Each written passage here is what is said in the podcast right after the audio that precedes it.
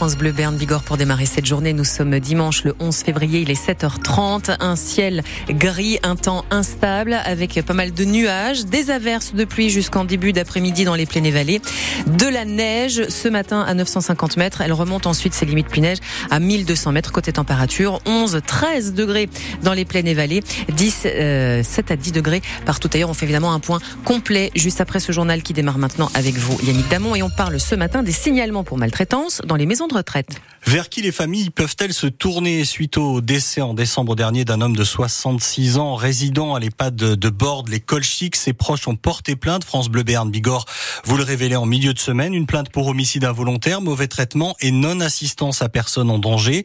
On vous explique ce matin comment le département, qui a la compétence sur les 110 maisons de retraite du 64, surveille ce qui se passe à l'intérieur de ces établissements.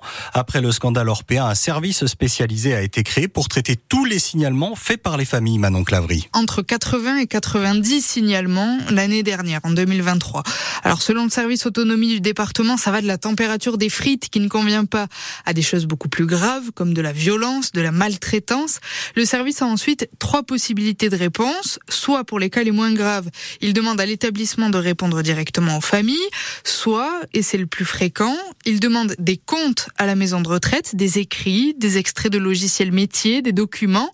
Si le dossier convient ensuite, le département revient vers la famille. Si le dossier ne convient pas, le département doit formuler des recommandations aux établissements avec inspection inopinée ensuite. Il y en a eu une dizaine en 2023 et encore entre 3 et 5 établissements sont encore sous surveillance aujourd'hui, en ce moment. Et puis dans le pire des cas, il peut y avoir une fermeture temporaire ou définitive de la maison de retraite, mais ce n'est pas arrivé depuis au moins 15 ans en Béarn.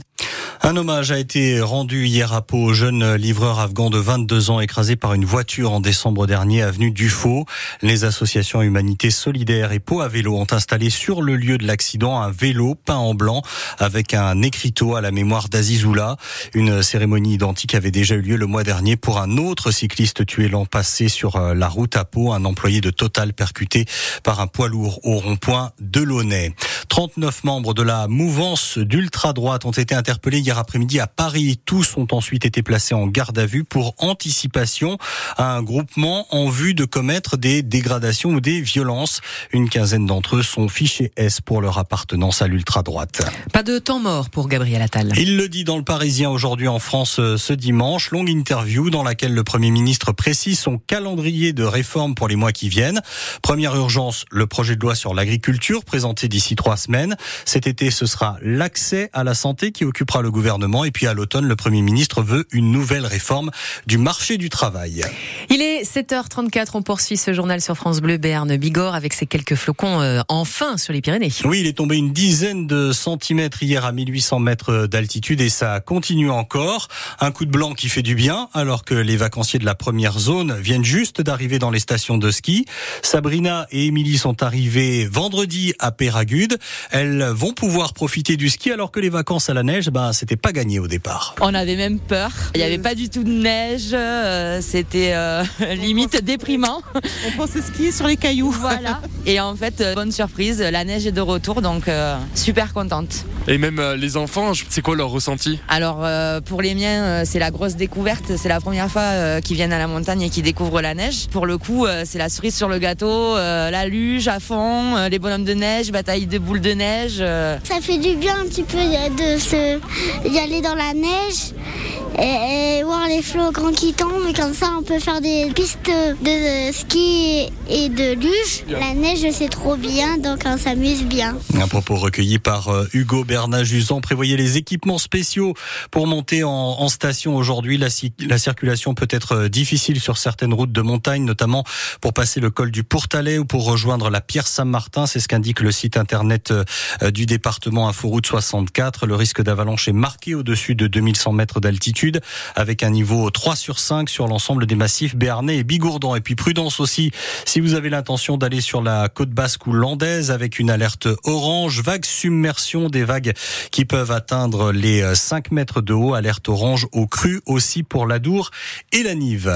Le tournoi des Six Nations et une victoire miraculeuse pour le 15 de France en Écosse. Oui, les Bleus renouent avec la victoire. Ils s'imposent 20 à 16 face aux Écossais qui se voient refuser leur dernier essai. Les joueurs de Fabien Galtier dominés, brouillon, terminent cette rencontre avec le sourire, même s'ils ne se sont pas complètement rassurés. On peut dire, Vincent Pellegrini, que les Français redressent la tête et se relancent dans ce tournoi. Le 15 de France est passé par toutes les émotions hier à Murrayfield, jusqu'à ces très longues dernières minutes d'arbitrage vidéo qui se sont finalement conclues par la non-validation de l'essai écossais. Ce succès tricolore évite de sombrer dans la crise.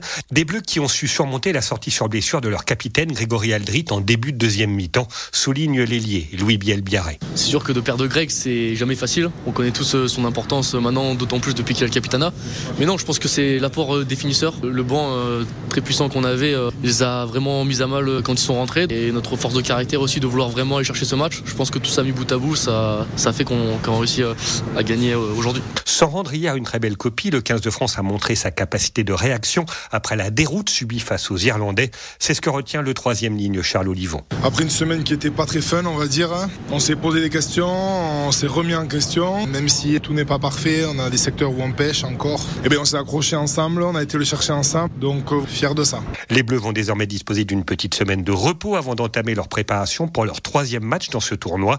Ce sera dans 15 jours à Lille face à l'Italie. L'Italie qui affronte euh, l'Irlande cet après-midi à Dublin. Hier, l'Angleterre a battu le pays de Galles 16 à 14. Toujours pas de victoire pour les footballeurs palois en 2024. Les joueurs du Pau FC ont encore dû se contenter d'un match nul un partout hier soir face au Paris FC. Ils encaissent un but à la dernière minute. Au classement, le Pau FC perd du terrain et pointe, et pointe pardon, désormais à la huitième place. En Ligue 1, les Parisiens ont dominé Lille hier soir au Parc des Princes pour la 21e journée. Une victoire 3 buts 1 qui fait du bien aux Parisiens avant de recevoir la Real Sociedad mercredi en Ligue des Champions. Victoire aussi de Lens 3 buts 1 face à Strasbourg. Il y a six matchs à jouer aujourd'hui dont Montpellier-Lyon à 17h05 et Nice-Monaco à 20h45.